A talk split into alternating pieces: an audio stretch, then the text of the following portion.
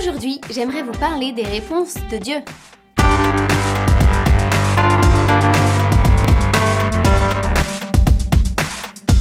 J'aimerais vous raconter une histoire. Il était une fois un homme en pleine mer agitée qui allait se noyer.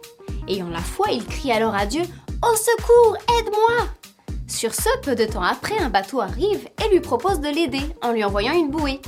Mais notre homme au bord de la noyade leur a étonnamment répondu Non merci, j'attends que Dieu vienne me secourir. Le bateau s'en va donc. L'homme continue d'implorer Dieu et un deuxième bateau survient de nulle part.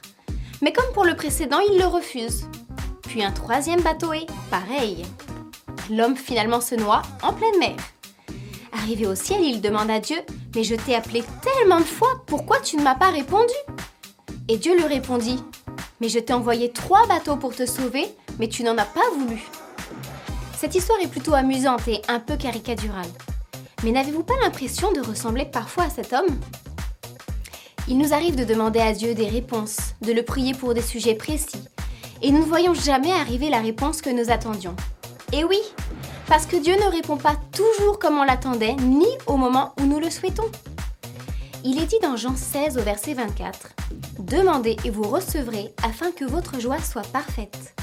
Ou encore dans Matthieu 21 au verset 22, Tout ce que vous demanderez avec foi par la prière, vous le recevrez.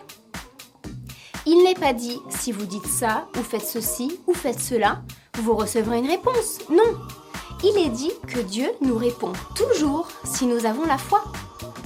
Alors je vous encourage à ne plus douter qu'il écoute la prière des justes et qu'il y répond.